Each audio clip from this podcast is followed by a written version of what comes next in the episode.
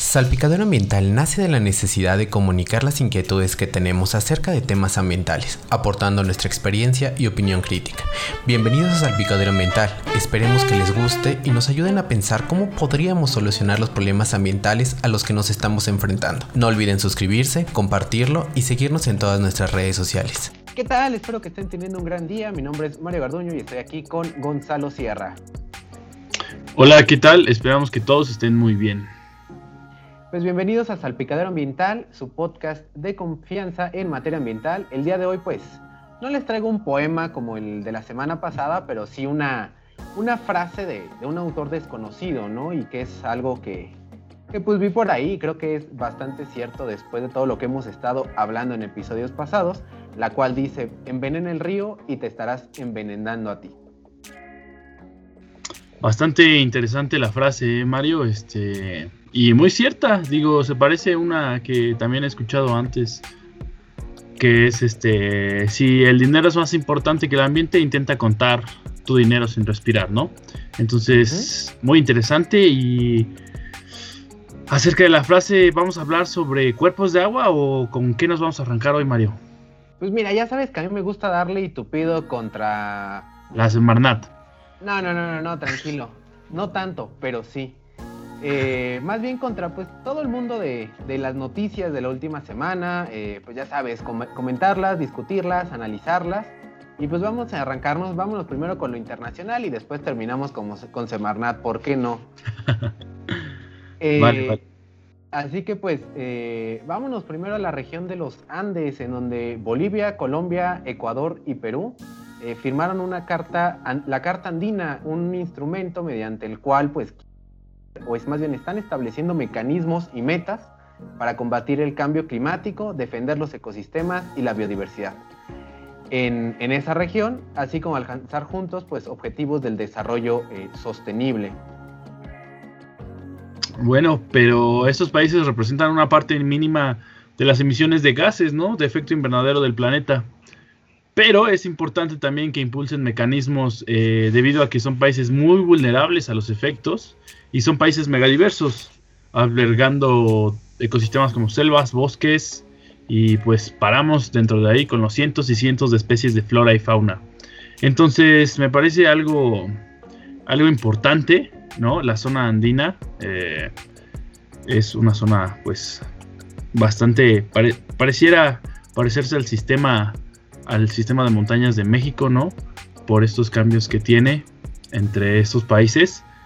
Y es importante, como, pues como lo menciona la, la nota, ¿no? Establecer mecanismos, porque como sabemos, eh, el ecosistema pues no conoce de fronteras, ¿no? Y el hacer este tipo de, de, de, firmas que no se queden solo en eso, ¿no? En, en, en el papel, sino que pues se lleve a la acción.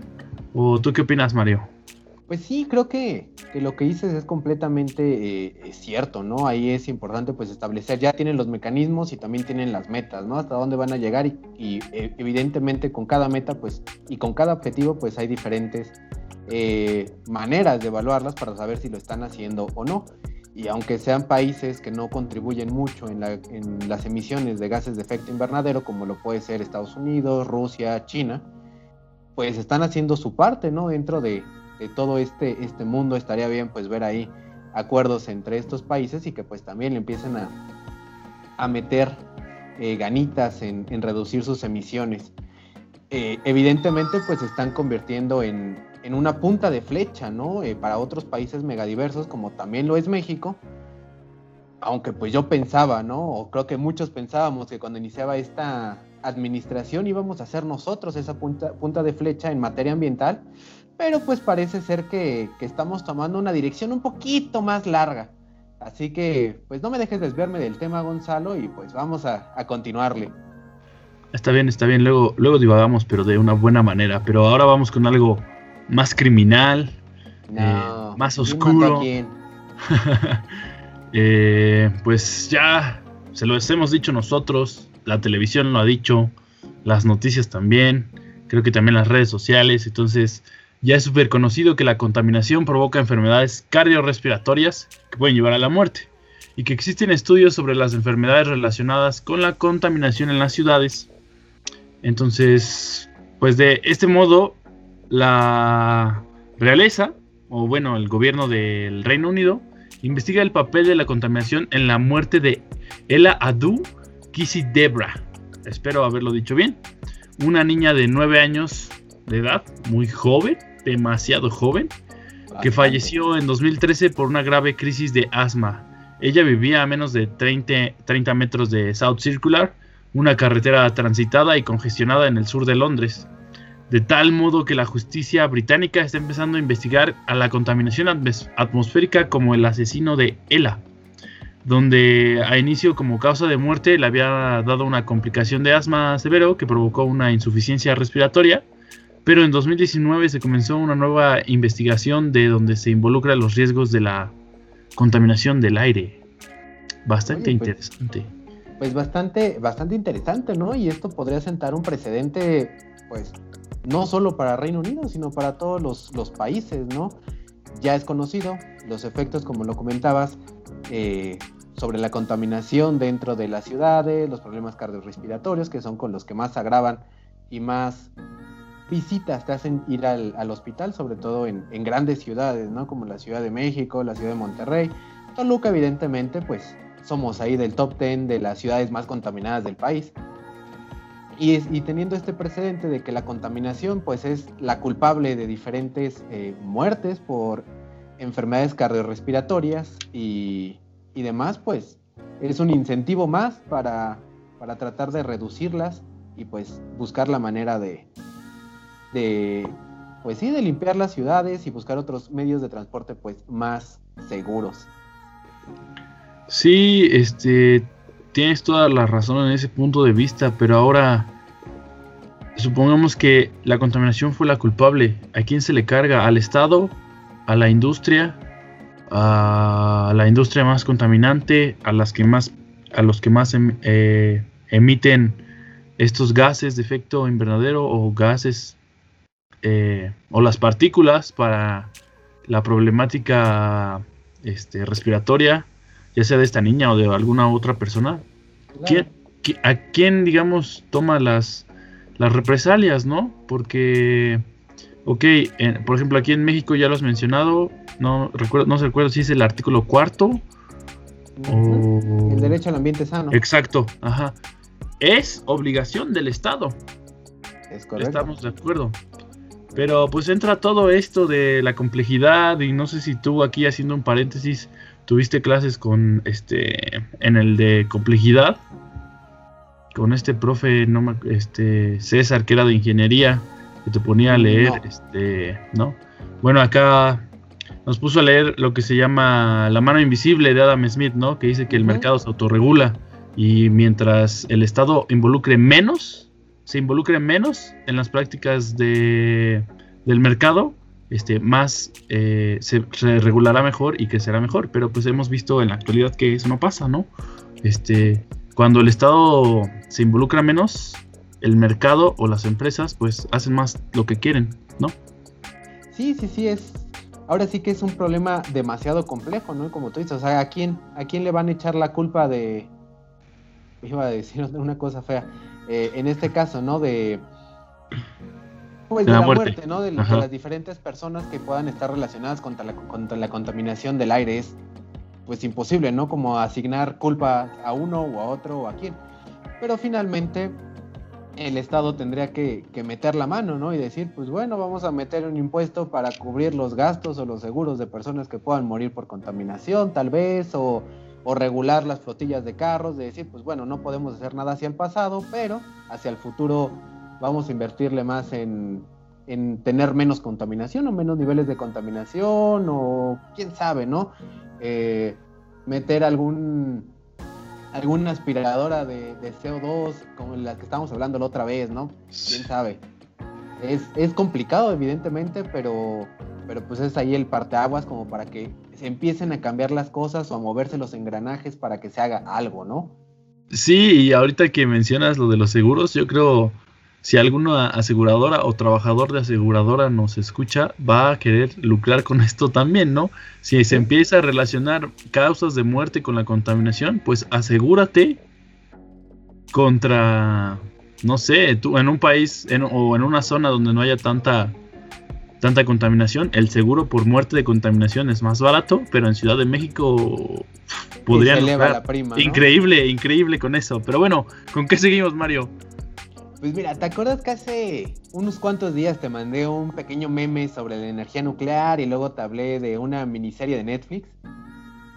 Así es, sí, sí me acuerdo del meme, este es el de el Toy Story, ¿no? El de que no es justo. Eh, y de la miniserie, eh, no la he visto, pero tu resumen fue muy, muy bueno. Entonces, este, ya pronto, pronto, pero a ver, cuéntanos para quien tampoco la ha visto. Pues ahí quien, quien nos escuche y tenga ganas de ver algo interesante, pues la serie se llama eh, Bill Gates bajo la lupa, tal cual, así la encuentran. Eh, no voy a hablarles de la serie, tal vez en otro momento, pero eh, en, esta, en esta noticia justamente pues hablaremos de, de, Bill Gates, ¿no? El cual acaba de publicar, por así decirlo, un plan para salvar al mundo pues de las siguientes amenazas. Él dice que aunque el COVID-19 pues es el que nos está matando hoy, Eh, no se debe desatender pues los otros problemas que, aquejan al mundo, sobre todo pues el cambio climático, la crisis climática y diferentes otros temas eh, importantes ¿no? que, están sucediendo. En este plan, pues a modo de, resumen, eh, él habla de cómo Estados Unidos debería o podría tomar la iniciativa para la lucha contra la crisis climática y esto eh, pues parece ser que tiene que ver con la llegada de Biden, que ya es inminente que le den el triunfo, pues ahora sí, oficialmente, bajo todas las reglas. Y pues el plan de, eh, en su plan, él dice que es necesario revolucionar toda la economía fiscal mundial, con una, inyectándole pues cosas como el ingenio, el financiamiento y un enfoque desde un gobierno federal en donde la pieza central pues sea el ambiente. De tal manera que él dice que es necesario pues inyectar algo así como 25 mil millones de dólares en, el gasto para combatir el cambio climático, invertir en, investigación de energía limpia, eh, pues ahí algo así como unos 35 mil millones de dólares, y él justifica que con, este, que con estos gastos eh, permitirían pues un avance mundial en, en, estas temáticas, ¿no? No solamente Estados Unidos, sino que debería de ser algo que funcione pues para todo el, todo el planeta. Eh, de, tal modo que con, bueno, invirtiendo en la investigación de energías limpias y demás, pues se podrían crear algo así como 370 mil eh, puestos de trabajo nuevos. Y algo así que dicen que en cuentas que él ha sacado y estimados estadísticos que tiene, dice que, que toda la gente de Estados Unidos, todas las personas de Estados Unidos que tienen pues lana eh, y carro para, para moverse de un lado a otro, pues en un solo mes ellos gastan eh, más en combustibles que lo que el gobierno gasta en ese mismo mes con investigaciones referente, referentes al clima. Además de que él propuso pues, que se deberían de crear eh, institutos nacionales de innovación energética, algo así como lo que sucede con los institutos nacionales de salud, eh, pues ahí para quien, quien no, no lo sepa, no esté eh, relacionado, pues todos los institutos nacionales de salud de todos los países tienen convenios de colaboración e investigación, eh, sobre todo pues en, en avances biomédicos. De esta manera, pues cuando un instituto en Camerún encuentra algún descubrimiento pues muy importante, lo puede compartir con otros institutos para que ellos lo puedan aprovechar y lo puedan seguir investigando y puedan pues de esta manera combatir, no sé, una enfermedad, ¿no? Como lo que está sucediendo con COVID. Todos los datos son abiertos y todos los institutos de salud pueden trabajar juntos. De esta manera él dice que debería ser de este modo los institutos nacionales de investigación energética y contra el cambio climático, con datos abiertos para que eh, los laboratorios sean quienes descubran lo necesario y de esta manera pues también puedan ellos ser los mismos en que la, comercialicen y puedan hacerlo para que los costos sean mucho más baratos, ¿no? Como, yo Tesla descubrí esta, esta batería nueva, yo la comercializo bajo mi nombre y te la vendo a cientos y cientos de, de dólares, ¿no? Más bien que sea como más más económico y todos puedan como tener acceso a ese, a ese cambio novedoso para no morir. Así es, trabajar como humanidad y no como razas o como países. Eso está, está muy bien, la buena opinión de Gates, se me hace una opinión increíble viniendo de alguien que pues lucró, lucró su idea, pero después la compartió, ¿no? Este y bueno, pero ah, el INEC mm, ¿Tú has sabido del INEC sobre alguna investigación de eficiencia energética? No.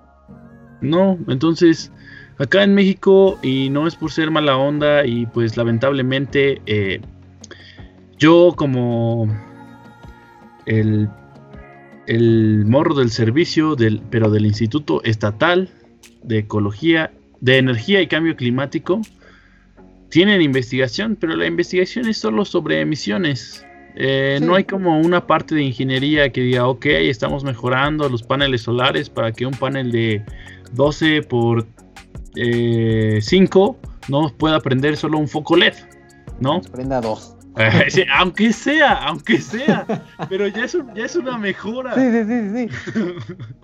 Sí, y, digo, eh, coincido muchísimo con lo que estás eh, diciendo, ¿no? Pues la idea sería justamente, como tú dices, a trabajar de esta manera como, como humanidad y realmente enfocados en solucionar esa, ese tipo de, problemáticas. Creo que alguna vez lo, lo, medio comentamos, ¿no? Muchas de las investigaciones que se hacen en licenciatura o en posgrados, eh, llámese maestría, doctorado, se quedan justamente ahí, ¿no? En ese círculo de la universidad. Nunca salen, nunca se promueven y es dificilísimo poder lograr, no sé, una patente o lograr que lo que investigaste se comercialice o cualquier cosa, ¿no? Entonces, pues ahí es como ese también ese cambio de chip por parte de, de las autoridades y decir, pues vamos a hacer investigación, pero pues vamos a hacerla bien o vamos a hacer cosas, pues funcionales, ¿no? No nada más como, ah, se incrementó el nivel de CO2 en la zona del norte de Toluca porque los vientos fueron cruzados de este a oeste, ¿no? Exacto. alguna cosa así. Exacto. sí, y ese, ese, tipo de investigación tampoco está mal, pero tenemos los modelos nacionales, los modelos globales. Eh, a escala local está bien, pero no te puedes enfocar solo en eso como un instituto de energía también. ¿No? No solo cambio climático.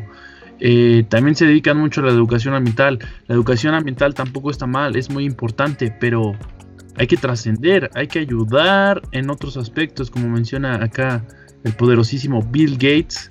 Entonces, eh, habría que tratar de meter, ¿no? Y bueno, pero sabemos que a veces aquí gana pues la burocracia y el compa o mi yerno este no tiene chamba, pues lo meto allá, ¿no?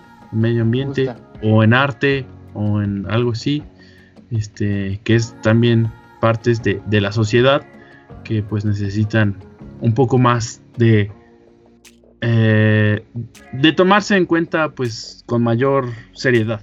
Pero bueno, también por otro lado, el jefe de la ONU dice que la humanidad lucha una guerra suicida contra la naturaleza. Antonio Gutiérrez o Guterres, em, no recuerdo bien, el secretario de la ONU, en pocas palabras, quiso decir que nos estamos apuntando nosotros solos con el arma, debido a que todas las cosas que estamos haciendo pues provocan que la naturaleza se degrade, se eche a, a perder, se muera y la muerte del ambiente significa pues nuestra propia muerte, haciendo mucha alusión a la frase con la que inició Mario hoy. Entonces, ya acercándonos a México, algo bueno, antes de llegar con Semarnat, ya publicaron los premios Goldman que galardonan a los defensores de la naturaleza y de los derechos de los pueblos indígenas. Entre los ganadores, mm, una mexicana, Lady, Lady Pech, quien se dedica a la apicultura y detuvo junto a otras personas la siembra de soya, de soya genéticamente modificada de Monsanto en el sur del ah, país. Importante, yo estoy muy orgulloso. Hay gente que defiende a los transgénicos, hay otros que no, como yo. Pero bueno, sigamos con la noticia.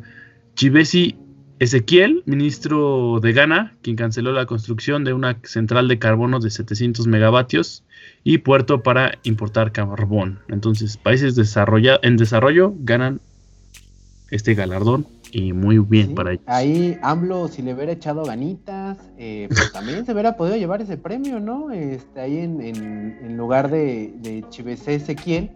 Eh, pero pues le gustó entrarle a esto de las carboeléctricas. Pero bueno, a ver, cuéntanos, ¿hay más ganadores? ¿Hay más galardonados?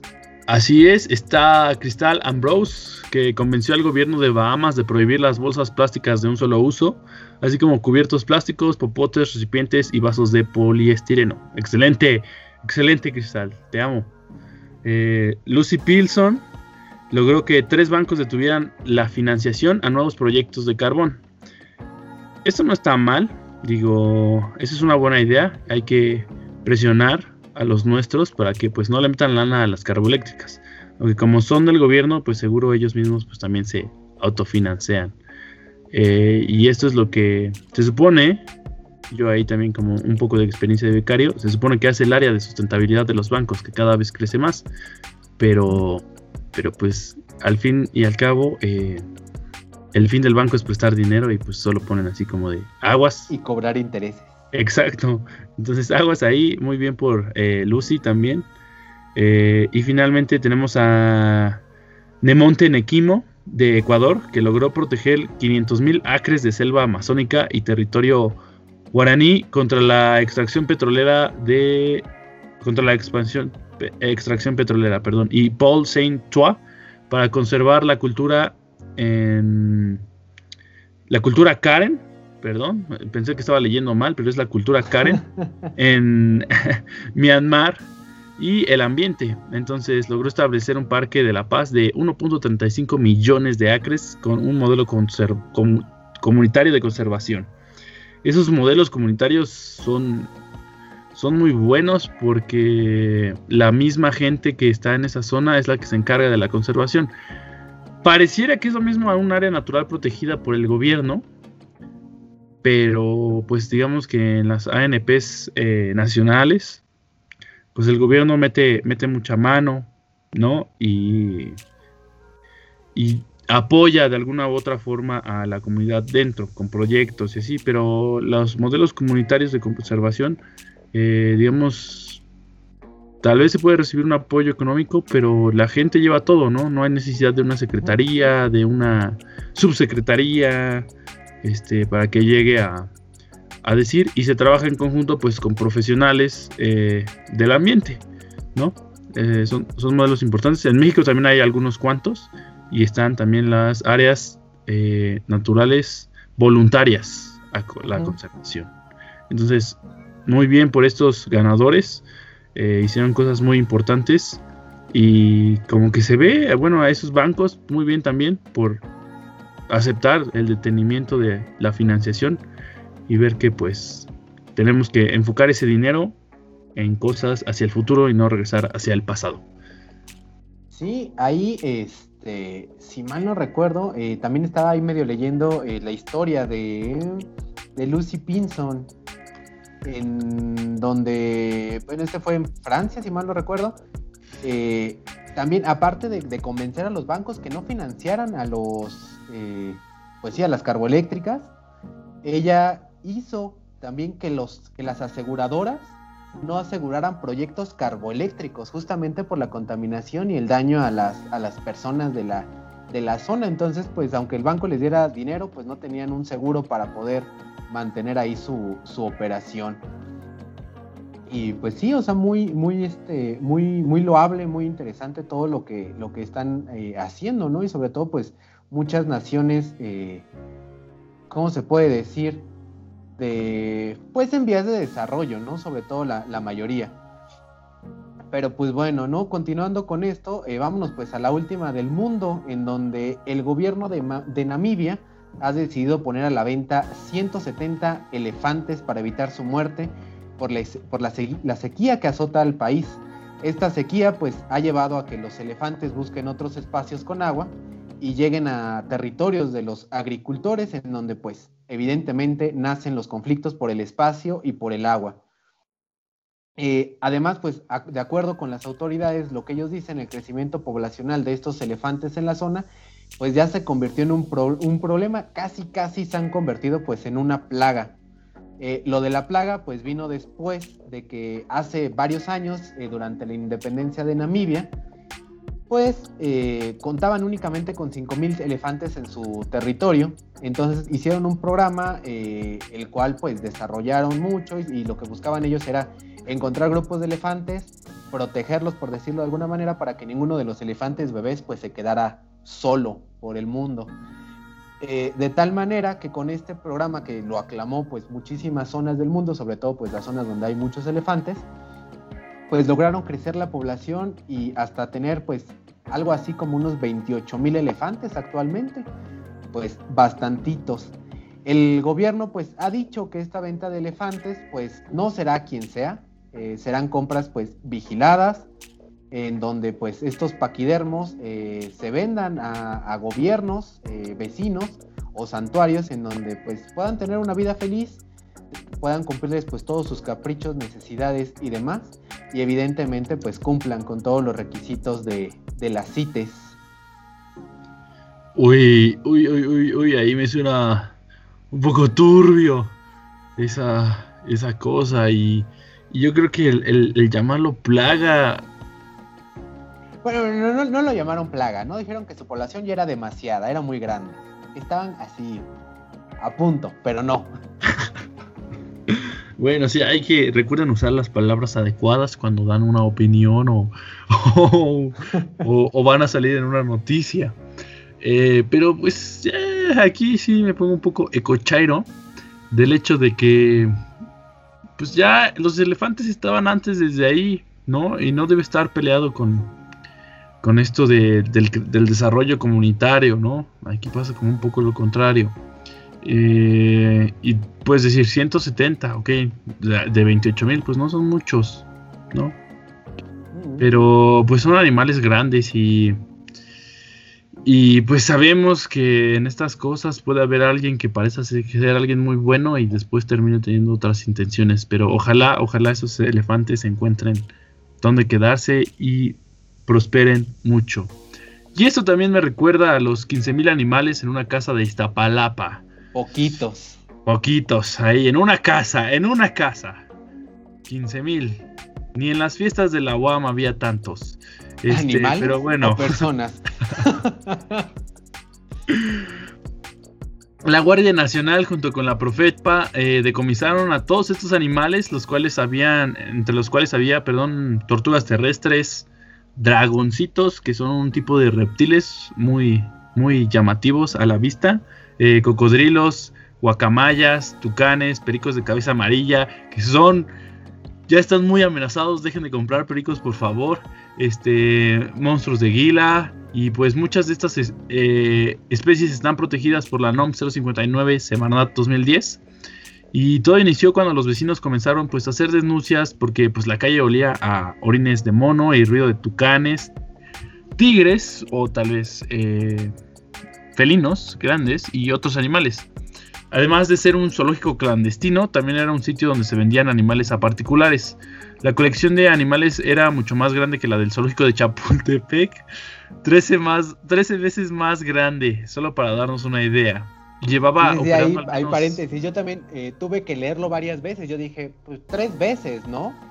Pero no, o sea, era 13 veces y, y lo chequé como en diferentes fuentes y fue como, no, o sea, 13 veces más grande. Pero bueno, continuemos. Sí, es, es, interesante. Por eso, imagínate, aquí se relaciona un poco con lo de los elefantes, ¿no? Pero bueno, eh, y pues llevaban operando 20 años, ¿no? Donde muchos de los. se quejaron. Exacto, dicen que pues no sabían que eso existía. Pero bueno, bueno, sabemos cómo es la política en México. Eh, está bien, está bien, ¿no? Es como eh, si ustedes siguen el Twitter de Profepa o su Facebook, de repente pues sacan noticias así como, junto con la Guardia Nacional nos entregaron voluntariamente eh, un caimán o se recibió tal especie para su reintroducción, ¿no? Pero pues luego sí hay quejas de que no, el personal no tiene el manejo adecuado de las especies cuando se les entrega. Pero eso se, tal vez será para otro programa. Sí, sí, sí, ahí eh, pues bueno, no, yo también había escuchado en, diferentes ocasiones, jamás lo vi, eh, así es que no puedo decir esto es 100% verídico, pero pues las personas que lo cuentan pues son personas de confianza que pues también ahí hicieron algún, alguna práctica profesional, algún servicio social o algún, este, pues fueron becarios, ¿no? De, de, Profepa. Y pues hablaban que uno de los problemas más grandes justamente era eso, o sea, como que les daban eh, animales o rescataban animales y resultaba ser que, que, pues se les morían porque no había dónde ponerlos y a los grandes felinos los ponían en, en jaulas en el patio de atrás de una casa y ahí los tenían encerrados y como nunca salían o nunca había a dónde llevarlos, pues eh, morían básicamente. Y esto sucedió justamente eh, durante la época cuando el, Partido Verde Ecologista de México eh, logró que aprobaran su, su, ley de no más animales en los circos, ¿no? Y que hubo toda esta cuestión de entregas voluntarias de animales y de comiso de animales de circos y cuántos, pues cuántos no murieron, ¿no? En, en el, en el paso. Y pues, eh, para continuarle ahí, ¿no? Eh, a todos los fanáticos del tren Maya y de esta noticia, pues ya autorizaron de manera condicionada eh, la fase 1 del tren Maya con tres años para su construcción, un año y medio para la preparación del sitio antes de la construcción y con 50 años de operación. Aquí esto fue algo que me llamó mucho la atención, ¿no? Dentro de las condicionantes que deben de cumplir es que hagan caso de los acuerdos que resultaron de la consulta indígena. También eh, les piden que tengan eh, una garantía para el control, mitigación y compensación ambiental. Paréntesis, esto sirve para que si no cumplen con alguna de las medidas que se les imponga, pues agarren de ese dinero y se pueda pagar lo que se necesita. Eh, también les pidieron bueno, sus eh, más planes de control, mitigación y compensación para las obras que harán y que puedan afectar a cuerpos de agua en el cañón de Usumacinta y la reserva de los petenes, el, la administración de los pasos de fauna, su estudio, su mantenimiento, su instalación presenten eh, los proyectos de obras asociadas al tren, eh, que presenten un plan de vigilancia ambiental con objetivos, metas, los responsables de ejecución, la metodología, los calendarios, las medidas urgentes, los programas de ahuyentamiento, rescate y reubicación de flora y fauna, programa de conservación eh, de la reserva Cuxtal, programas de monitoreo y seguimiento de la calidad del aire, programas de monitoreo del agua, manejos de escurrimientos, programas de monitoreo. En resumen, les aprobaron la mía, pero básicamente no entregaron nada. Exacto. las mías, el capítulo 4, 5 y 6, básicamente hablan sobre todo esto, y el último capítulo de la mía, que es como el 7 o el 8, habla justamente de todos los planes, programas, eh, etc, etc, todo lo que leí. Básicamente eso lo dice, lo debe de tener la mía para que las autoricen, ¿no? Les dijeron, eh, pues bueno, sí, ya háganlo, les damos la autorización pero pues ahí, este, luego nos los vas pasando, ¿no? Para que ya, para que ya no les vaya retrasando su de Chidos, de chidos, de chidos. así háganlo. Aquí eh, es, este, pues, curioso, ¿no? Porque cuando una empresa va justamente a sacar una, una mía, una autorización para poder hacer un hotel, un edificio, eh, un oleoducto, eh, un, una granja eólica, cualquier cosa, pues si les falta algo, un programa de ahuyentamiento les hace falta o no está completo, híjole amigo, no puedes, cancelada, ¿no? Necesito que me traigas más información, no te la puedo autorizar, ni condicionada. Y, así es con todas las empresas, ¿no? Al menos eh, durante el tiempo que estuve eh, chambeando en esto de la consultoría ambiental, pues así era, o sea, no te aprobaban porque no tenías el programa y aquí como, ah, sí, te falta todo, pero no hay pedo. te la pruebo. Te la pruebo y ahí me la vas trayendo conforme vayas teniendo tiempo, ¿eh? Sin broncas. Eh, lo que acaba pues, bueno. Ajá, te quedan cuatro años. Híjole, sí, mal, mal, mal ahí. Creo que ya tocaste este todos, todos los puntos ahí, Mario. Eh, mal, mal por Semarnat, tirándole, como siempre, porque se lo merece, no es porque tengamos algo en contra de ellos. Y bueno, también a la ONU le preocupa pues que México prefiera invertir en Pemex y no en energías renovables. Y pues personalmente a nosotros también. Y lo hemos estado diciendo desde hace rato. Así que Jeffrey Sachs, te entendemos y te mandamos un abrazo. I feel you, bro. Hasta la red de soluciones. tienes nuestro hombro para llorar. Exacto. Hasta la red de soluciones para el desarrollo sostenible de la ONU. quien piensa que invertir en hidrocarburos es la peor inversión actual y cree que el desierto de Sonora podría proveer de energía a Estados Unidos y abastecer energía renovable.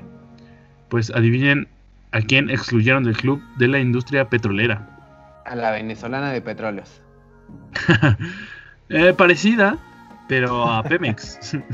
Lo sacaron del club de la industria petrolera enfocada al cambio climático, el cual nació por la preocupación de Saudi Arambo, ExxonMobil, entre otros, aunque pues Pemex no ha dejado este club llamado Oxy, eh, no ha participado dentro de los retos en los cuales quieren plantear objetivos para la reducción de dióxido de carbono y metano. Eh, la verdad, esto es, eh, creo que es una de las falacias más grandes que, de las que he escuchado. Es, creo que es tan grande como el reciclaje o tan grande como los plásticos biodegradables. así que, pues, no, no, está tan mal, Pemex. Digo, pues tú sigues haciendo lo tuyo, ¿no? Contaminar, aunque seas aunque quiere ser un, este, esta gran broma de eh, fuentes eh, petroleras o bueno, fuentes fósiles de energía sustentables, eso no es posible, o sea... Definitivamente no. No, no, entonces está bien que lo hagan como por el marketing, por, por el meterse al, greenwashing, pero ese, ese, es como el greenwashing más, más más difícil. Y finalmente, este, pues Jeffrey Sachs recuerda que un desierto no significa que esté ausente de vida. Solo eso. Entonces no podemos llenar el desierto de Sonora en una granja solar. Ojo ahí. Sí, sí, sí. Sí, sí, ahí completamente de acuerdo. Es como, ah, pues en Australia hay mucho sol, llénamela de paneles solares, que nos dé energía a todo el planeta. Pues no. Y sí, o sea, justamente ahí es eh, pues bueno, no es una falacia que una petrolera se preocupe por eh, el cambio climático. Yo creo que, más bien ahí se preocupan, sí por el cambio climático, pero porque les está arruinando el negocio, básicamente, y van a tener que dejar de vender petróleo si las cosas siguen como, como están, ¿no? Y lo que quieren ellos es, pues, seguir llenándose los bolsillos de lana. Así que, pues, eh, vámonos una noticia, pues, buena, ¿no? en Estado de México liberan a, Misael Zamora, a cual detuvieron eh, en un inicio, llamémoslo así, o como lo, fue su carpeta de investigación, por tala ilegal. Eh, desde el inicio, pues se defendió que este delito fue sembrado justamente pues, por policías estatales, eh, la federal en ese momento, esto ya hablamos pues, de antes del sexenio de, que estamos viviendo. Y justamente pues a Misael se le conocía por, un, por ser activista y protector de, los bosques en, en en Arteaga. Entonces pues por eso fue esta cuestión de, que le sembraron el, delito, ¿no? A él eh, lo, detuvieron justamente cuando estaba levantando pues leña seca para uso doméstico, esa leña que se cae de los árboles y la gente pues de, las comunidades más alejadas de la urbanización pues ocupa, ¿no? Para hacer su fogatita, para hacer sus tortillitas y demás. Entonces, pues a él lo, detienen y le siembran justamente, él, él, y su familia ha tenido pues problemas, ¿no? Con todos los taladores clandestinos, pues porque ellos oponen a que tiren el bosque y los taladores pues tiran el bosque porque quieren ganar un poco de, dinero, o mucho dinero más bien. Entonces, pues es una buena noticia. Eh, activistas, protectores de los bosques, pues sigan haciéndolo, no dejen de hacerlo. Estamos con ustedes, ¿Tú cómo ves, Gonzalo? Sí, es. Sí, sí, eh, qué bueno que, salió. Digo, hubiera sido también una cosa muy baja del, del sistema eh, de seguridad del, del Estado. Y pues es que eso se permite hasta en las áreas naturales protegidas, el uso de, mm, de levantar leña seca o bueno, esta hojarasca de los árboles, ¿no? Ah, es preferible a talar, ¿no? Entonces... Totalmente. Pues qué bueno que la fiscalía lo reconoce como inocente, lo que, lo que pues ya era, y que, no sé, levantan una investigación contra ese grupo de policías que, pues que hizo eso, e incluso contra la comisaría en general. Pero bueno, finalmente Mario, eh, ¿A quién tú eres fan de las carnitas asadas? Pues sí, ¿no? ¿O quién no? no me contestes, no me contestes. Ya sabemos a quiénes. Pero pues ya estamos también tratando de bajarle al consumo de carnes, ¿no? Pero pues de repente sí se antoja una, una asada con, con la familia o los panas. Así es, la carnita asada es muy rica, es, es una buena forma de convivir, pero en Cuernavaca denuncian afectaciones por hornos para fabricar carbón vegetal autorizados por Semarnat y resulta ser que la Semarnat autorizó un proyecto a 10 años para que la comunidad de Santa María Aguacatitlán eh, varios hornos para poder quemar leña y convertirla en carbón. Para diferentes usos, no solo carnita asada. Pero la población en general reporta que el humo es tanto que a las 4 de la tarde eh, y de entre esas 4 horas hasta las 8 de la noche el humo es tan denso que dificulta incluso la visibilidad entre pues la misma población y que además de que reportan los médicos del consultorio comunitario pues que han tenido muchos enfermos entre la población de los cuales el 50% presenta problemas y enfermedades respiratorias relacionadas obviamente con la inhalación del humo de los hornos. Así que si se autorizan cosas, pues que sean buenos proyectos, ¿no? Pero supongo que tiene que ver con, como tiene que ver con, con, carbón, pues dijeron que sí, como que son, tienen, tienen la mentalidad del presidente, entonces ¿cómo les vamos a decir que no? pues sí, no, ahí eh, hasta cierto punto, pues bien y mal, ¿no? O sea, creo que eh, son prácticas como en muchos lugares eh, ancestrales, podríamos llamarlas, o como del estilo de vida de la población. Y es importante, ¿no? Hasta cierto punto, pues apoyarlas, sí, ¿por qué no? Porque es la forma en la que sustentan, alimentan a sus familias y mandan a sus hijos a la, a la universidad o a la escuela, ¿no? Hasta donde, hasta donde puedan ellos o quieran llegar, ¿no? pero pues también es importante que las cosas se hagan bien y pues no terminen, pues ahora sí que ahumados toda la población, ¿no? Porque supongo yo que esos hornos no funcionan eh, dos horas al día, seguramente podrían estar funcionando hasta las 24 horas y si la región no hay corre mucho viento, entre las 4 y las 8, pues evidentemente vas a tener ahí una, una matanza de, de personas. No, entiendo, pero no sé, hacerlo a esas escalas, digo, no sé si el negocio sea a nivel nacional o algo así, pero pues ya sabemos, ¿no? Y aquí no sé si esté bien que esté diciendo esto, pero podrías meterle para la plusvalía el hecho de que, ah, horno hecho de manera, este, mmm, ¿cómo se dice? Se me fue la palabra. Artesanal. Artesanal, exactamente. Artesanal, ¿no? Sin necesidad de hornos que eh, nublan la vista de tu ciudad de 4 de la tarde a 8 de la noche. ¿No? De bajo consumo de leña. Exacto, y de bajas emisiones, ¿no? Tipo acá como que lo quieren hacer los compas de, de, las industrias petroleras. Eh, y sí es un trabajo y es puede ser de manera sustentable si aplicamos eh, la, que, se recoja leña, pero el carbón vegetal eh, Ahí sí, es tirar el árbol y quemarlo para que se carbonice. Exacto, y tiene una alta demanda, tiene una alta demanda y a veces, a veces la obtención de, esta carbon, de estos árboles pues no es de manera legal. Entonces es igual, entramos a la complejidad de las cosas y siempre sabemos que las respuestas fáciles pues, no, no van para este tipo de soluciones, ¿no? Aquí lo hacemos un análisis rápido entre nosotros, ¿no? Con, los elementos que tenemos a la mano, pero para proponer una solución adecuada, tendríamos que, pues, ya saben, toda esta burocracia, ¿no? Armar la zona. Ajá, mesa de trabajo. ¿Qué otras posibilidades? Si pueden hacer algún negocio ecoturístico. exacto. Algo más sustentable. De la economía de esa población, ¿no? ¿Qué tanto aporta el sector del carbón?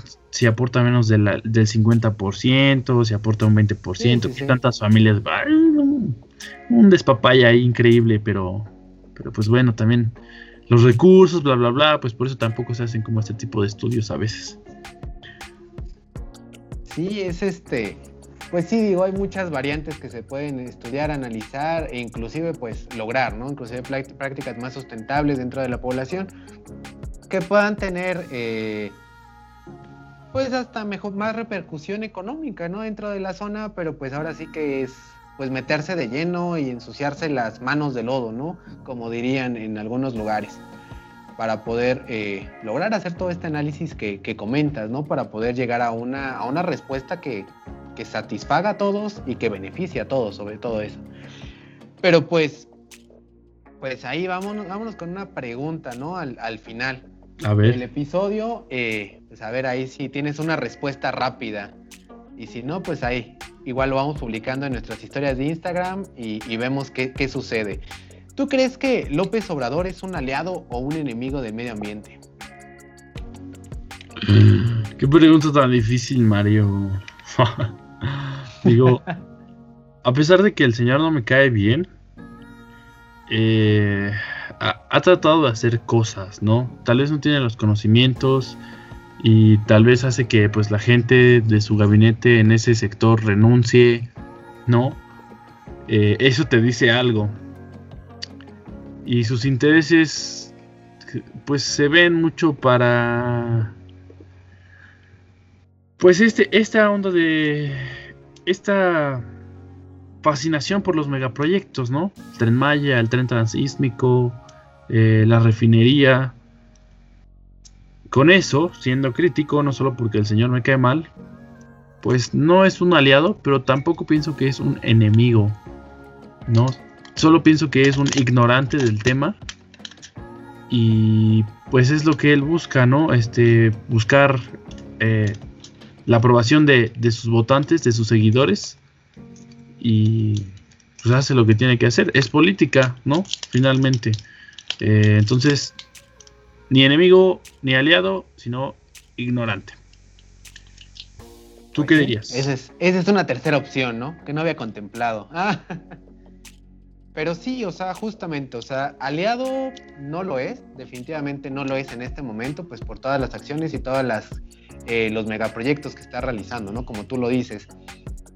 Eh, y sí, y justamente no creo que sea tampoco enemigo, porque pues podría hacer cosas peores. Al menos imaginé cinco ahorita, pero no las diré para no dar ideas. No, vaya a ser.